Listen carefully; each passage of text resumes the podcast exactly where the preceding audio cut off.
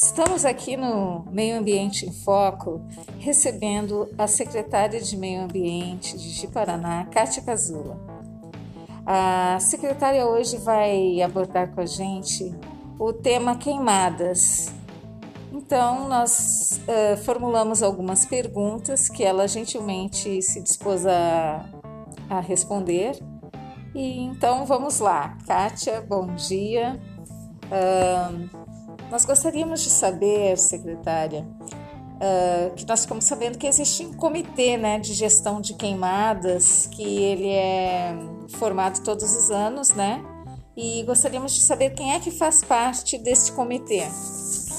Bom dia, prazer estar aqui com vocês, falando um pouquinho de meio ambiente e hoje com esse tema de tamanho, tamanha relevância para este momento, né, que nós estamos com essa, esse período de estiagem e bastante agravado com as queimadas.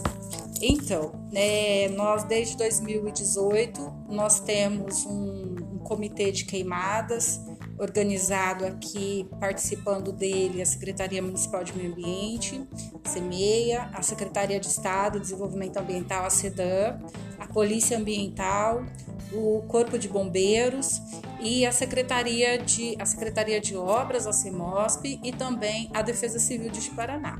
Então, basicamente são esses, esses os componentes, mas normalmente nós agregamos sempre algum voluntário nas nossas ações, como os bombeiros civis e outras instituições que nos que ajudam a gente nas atividades. Muito bem. É, secretária, uh, quais são as ações que vocês estão efetivando nesse ano de 2020, através do comitê e mesmo através de cada órgão? Então, nós estamos trabalhando uh, de uma maneira diferenciada esse ano, né? Mas nós não deixamos de, de atuar na, nas questões uh, de combate às queimadas é, desde de o início do período de estiagem, nós já é, começamos a trabalhar com, principalmente com os com a rede social, né, com banners e, e, e postagens em relação a a, a, problemática das queimadas, o que, que isso traz de, de malefício à saúde, ao meio ambiente e tudo mais. E então a gente já vem fazendo junto, muitas ações a gente faz junto, né? Como o pit stop, é, a gente para ali em locais é, movimentados da cidade, distribui material para eles, fala também um pouco sobre, uh, sobre o prejuízo da queimada para a nossa, nossa saúde, principalmente nesse momento crítico. É, nós fizemos também esse ano, diferente dos anos anteriores, nós estivemos presentes nos dois distritos é, de Paraná, o distrito de Nova Londrina e o distrito de Nova Colina, onde lá a gente fez um trabalho diferenciado de porta a porta nos comércios Uh, como são é, localidades pequenas, né? Então a gente teve a oportunidade de visitar os, todos os moradores, todos os comércios e conversar um pouco com eles e também deixar lá nesses lugares é, faixas de indicativas, né, de, de, de alertas, na verdade, quanto aos prejuízos das queimadas.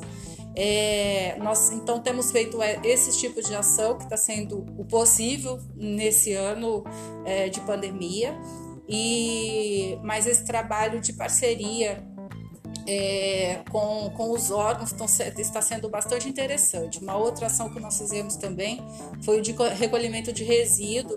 É, nós fizemos no mês de agosto no bairro Bosque dos Ipês, onde a gente reuniu, né, chamou a população para que se colocasse é, à disposição para o dia da coleta, marcamos dia e hora para que fosse coletado esses materiais inservíveis, né, móveis velhos, material que fica dentro do quintal, acumulando, sendo acumulado ou ainda, como na maioria das vezes, sendo colocado em locais inadequados, como as áreas públicas, é, áreas é, de, de preservação permanente, lotes vazios, e isso normalmente acaba sendo combustível para o fogo, né? Sendo local onde alguém passa displicentemente ou com é, por querer, né, acaba ateando fogo ali e isso pode ganhar proporções muito grandes e colocar vidas em risco.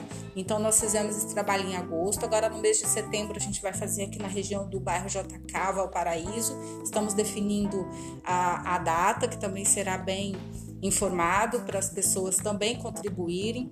Então, uh, esse, esses trabalhos a gente tem feito bastante, chamando a atenção das pessoas. Presente também, os órgãos estão bastante presentes nas, nas, nas mídias locais, é, pedindo para a população para que não faça queimada, é, principalmente agora que a gente está com esse problema respiratório tão grave. E, e aí, assim, é isso que a gente tem conseguido fazer esse ano né? A gente tem dificuldades maiores agora de, de acessar crianças, escolas, como a gente tem o hábito de fazer, como fizemos 2018 e 2019. É, mas esse ano a gente está é, com esse modelo novo de atuação. Muito bem. Uh, secretária, eu gostaria, eu gostaria de saber uh, a situação em relação aos números das queimadas. A senhora acredita que nesse período houve um aumento, houve uma diminuição? Como é que essa grande estiagem, porque a gente percebe, né, que esse ano especialmente está super baixa a umidade relativa do ar, né?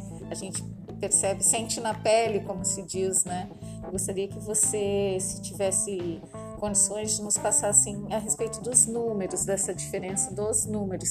E também se pudesse falar a respeito das medidas assim mais drásticas, como autuações, se ocorreu autuações, porque você falou a respeito das questões assim mais da educação ambiental, que é super importante, mas se houve autuações, como é que está essa situação?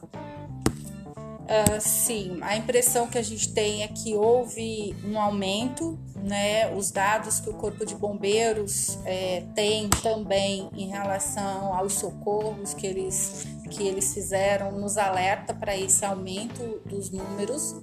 É, a gente tem percebido que na zona urbana também tem, tem aumentado, por mais que a gente é, perceba que a gente tem feito a nossa parte de divulgação, de falar muito na mídia.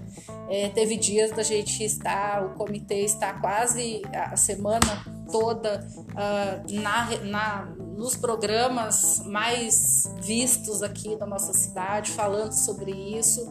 E todos os dias a gente vê nos telejornais sendo falado sobre isso na nossa cidade ou em qualquer outro lugar do Brasil, é, mas a gente tem visto que o hábito ainda tem, tem superado a, a cultura tem superado a informação, né?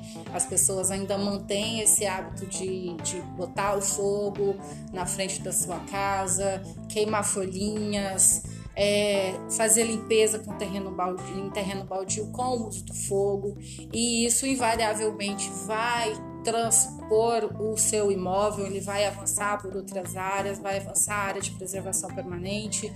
E a gente esse ano teve a infelicidade aqui em Paraná de ter o Morro do Urubu, que é um local turístico, também pegou fogo. Ano passado não teve fogo lá. Então eu vejo assim que o fato das pessoas estarem um pouco mais é, teoricamente isoladas, né, deveriam estar mais em casa em função do trânsito é, ser pedido para que as pessoas fiquem em casa em função da pandemia do Covid, é, as pessoas têm ficado mais ansiosas e com isso têm feito esses pequenos delitos, né? E é o que a gente também percebeu lá no Morro do Urubu, que naquele dia que começou o fogo, no domingo, tinha mais de 100 pessoas lá visitando aquela pequena área e que a gente não tem provas, né, que tenha sido um desses visitantes, mas não tinha outra forma de iniciar o fogo e começou lá em cima, da parte do rochedo. Então, o que dificultou muito o acesso dos bombeiros foi três dias de trabalho lá para conter o fogo e e ainda tem madeira queimando lá. Então é muito triste. Essa semana também teve o morro do Embratel, aqui em Ouro Preto, que o ano passado, que se eu não me falha a memória, também não pegou fogo. E esse ano. Então, assim, a gente está vendo que. Uh, que tem aumentado sim, assim, é, é, é muito triste essa situação toda, é, porque ano após ano a gente faz educação ambiental, né? A gente sabe que a educação transforma as pessoas é, e mesmo assim as coisas vão, infelizmente, vão acontecendo. A gente fica muito triste, né? Porque os esforços todos, gasto público com, com campanhas, nós fizemos ano passado uma campanha bastante grande é, nas redes e tal, de TV e tudo, e, e esse ano parece que as pessoas esqueceram. Esse ano a gente não pôde fazer essa campanha em função do período eleitoral, então a gente usou as outras formas de, de trabalhar e mesmo assim a gente fica muito decepcionado com, essa, com esse retorno que, que a gente acaba tendo, que é esses números sendo aumentados. E aí, como só de educação, infelizmente, a gente percebeu que a gente não tá, a gente sabe disso, né? Que a gente não consegue é, controlar essa situação só na conversa, na boa ação, na demonstração dos prejuízos, é que a gente também traz para a área administrativa as punições, né? Então, nós é, temos sim aplicado autos de infração, temos aplicado advertências, que é uma forma de punição também, é, advertências por escrito, né? não só a verbal, a por escrito, para que as pessoas entendam ali que fica registrado que ela cometeu aquela infração e que se ela vier cometer de novo, aquele valor é dobrado. Então, por mais que a advertência nesse primeiro momento ela não gere um, uma punição em valor, em dinheiro, mas ali já está bem descrito que a próxima vez, a próximo momento que a gente observar, ela vai ser autuada em valor dobrado. E as advertências, aqui nós definimos, é, na verdade, o Código Municipal de Meio Ambiente, ele fala que é para pequenos, pequenos delitos, aquilo que realmente é, pode ser advertido, né? Então, aquilo que não colocou ninguém em risco, que foi um crime cometido, mas de pequena proporção, que é o caso desses foguinhos da frente de casa. Então, nós temos recebido muitas denúncias, nós recebemos mais de 300 denúncias pelo aplicativo Guardiões da Amazônia. E a maioria deles é de pessoas denunciando. Passou na rua, viu aquele monte de folhinha ali queimada e às vezes a gente olha para a folhinha e já imagina que aquilo ali vai virar uma fogueira. Então, esse tipo de queimadinha é a que gera uma advertência. Agora, limpeza de, de terreno, é, tanto sendo pequeno, grande, ele vai gerar dois tipos de documento: uma notificação para que seja limpado, né? Porque tem uma lei que obriga, que exige que o proprietário de imóveis faça sua limpeza, e também a punição, esse sim com, com valor é, no mínimo de R$ 3.200 para devido à queimada. E se essa queimada, porventura, é, afetar a área de preservação permanente, que muitas vezes, em muitos lotes, tem ali no fundo da sua propriedade, uma área de buritizal, uma área de, de proteção com animais e tudo, esse valor é majorado e ele pode chegar até 200 mil reais. Então, é, todo esse, esse trabalho tem sido feito e só para você saber, nós estamos aqui hoje neste momento com 21 autos de infração expedidos, já expedidos e outros ali aguardando a fila para ser expedidos, e 30 advertências. Então, é, nós temos recebido dessas denúncias que eu falei pelo aplicativo Guardiões da Amazônia, é, a gente tem esse número grande, mas algumas delas a gente acaba invalidando. Por quê? Ela vem ou ela vem repetida, ou ela vem uh, sem uma informação precisa que a gente não consiga, é, a gente não consegue é, identificar exatamente. Se você quiser, eu posso falar um pouquinho do Guardiões é, da Amazônia. Então, eu ia te pedir.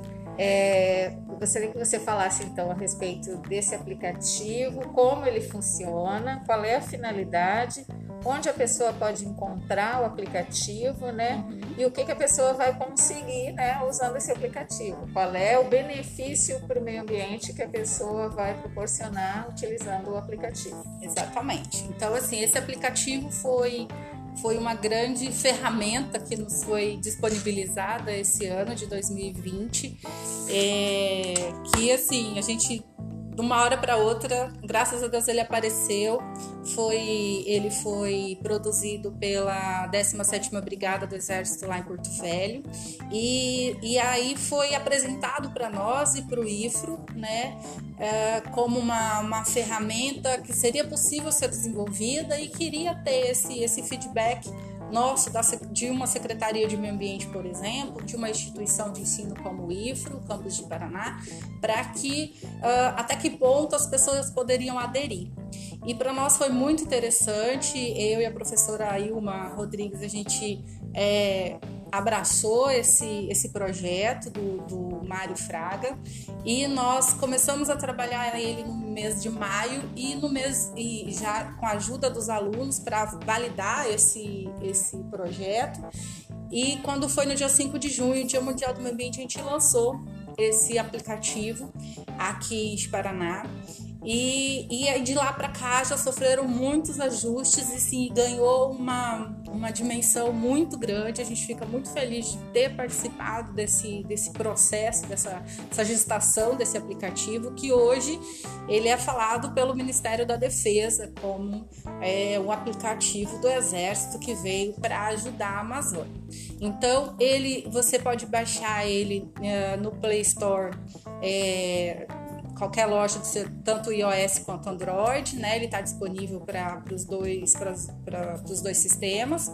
E você vai procurar Guardiões da Amazônia. Vai baixar ele, vai se cadastrar.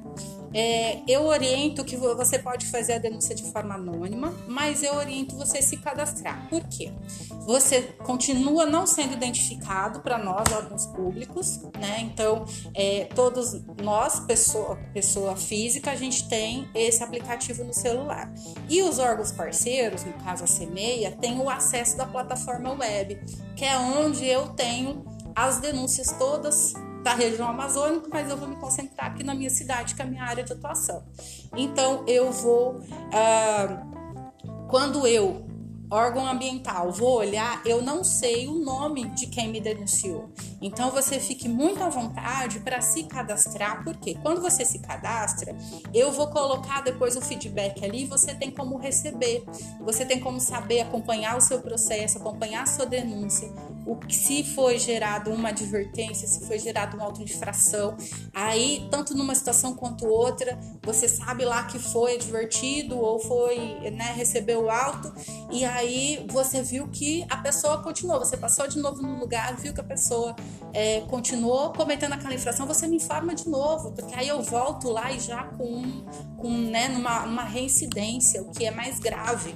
Então a gente precisa de ter esse essa conversa. E para a gente conseguir ter essa conversa, você precisa ser cadastrado. O, o, o Mário Fraga, que é o desenvolvedor, ele também gosta de um, de um, trabalho de gamificação, né? Então ele tem lá o ranking de quem mais denunciou, mas isso é ele que sabe, a gente não. E aí, em algum momento, a gente quer criar aí uma premiação para essa pessoa, uma premiação de guardião da Amazônia mesmo, certificado, sei lá, alguma coisa que que é, homenageie, na verdade, uma forma de agradecimento da contribuição dessa, desse usuário desse aplicativo. E hoje, assim, a gente vê a dimensão que esse, que esse aplicativo tem na, nossa, na região como um todo, sendo, né, sendo falado nas mídias uh, nacionais, inclusive, e a gente fica muito feliz que ele tem nos ajudado a trazer essas informações, né? Então, como eu disse, a gente tem aí algumas situações, e aí eu aproveito para orientar as pessoas, se eu puder, é, para que assim, qual é o formato? Então você baixou, você se cadastrou, muito simples, muito simples o, o aplicativo. Aí você viu, você tá na rua, tá sem internet, não tem problema. Aí você é, tira a foto, a foto tem que ser do lugar, tá? Você tira a foto daquilo lá, da, daquela daquele incêndio, daquele fogo, e você é, envia. Naquele momento, se você tiver sem internet, ele não vai, mas a hora que você entra num, num lugar que tem a internet, ele vai com aquela informação lá, com a coordenada geográfica daquele lugar, com a foto daquele lugar. Então ele trabalha offline ali e assim que você entrar no lugar que tem a internet, ele vai enviar. Porque se você deixar para enviar para nós lá de onde tiver a internet, eu já não vou ter as informações que eu preciso. E aí eu acabo invalidando a sua denúncia. Outra situação também que eu, que eu gostaria de pedir a ajuda das pessoas é assim: eu tô dentro do meu quintal e eu não quero me expor com o meu vizinho e eu tiro foto de dentro do meu quintal para o quintal do vizinho. Aí tem um campo lá chamado observações. Aí você vai colocar rua tal, número tal a casa do vizinho ali, ou ao lado, ao lado do número tal, para nos ajudar, porque se for dentro do meu quintal, eu tiro uma foto do quintal do vizinho, eu não vou conseguir pelo satélite identificar exatamente o número. Às vezes eu não consigo ver a rua, se eu já tô no fundo do quintal, aí eu não sei se fica de frente para uma rua, se fica de frente para outra. Então, esse tipo de informação é muito importante. E se você esquecer de colocar isso, eu vou te mandar no feedback lá e me ajuda aqui, identifica melhor, me fala melhor onde que tá. E aí eu consigo fazer isso quando você é cadastrado. Então é uma ferramenta que está nos ajudando bastante é, e as pessoas aqui em Paraná têm aderido, muito legal. Eu só queria fazer essas, essas, esses pedidos, né, para melhor uso do aplicativo. Muito bem. Eu agradeço muito a secretária e vamos pedir para toda a comunidade baixar o aplicativo Guardiões da Amazônia e começar a fazer as denúncias. Mas mais que isso, para a comunidade não fazer as queimadas, né? Para o pessoal, nós temos a coleta regular, né? Nós temos várias alternativas, nós temos a compostagem e temos vários recursos aí que nós podemos evitar as queimadas. Lembrando que a, a gente ainda tem um periodinho aí de seca que ainda nós vamos ter que enfrentar, né? e as doenças respiratórias e todas as consequências das queimadas estão aí.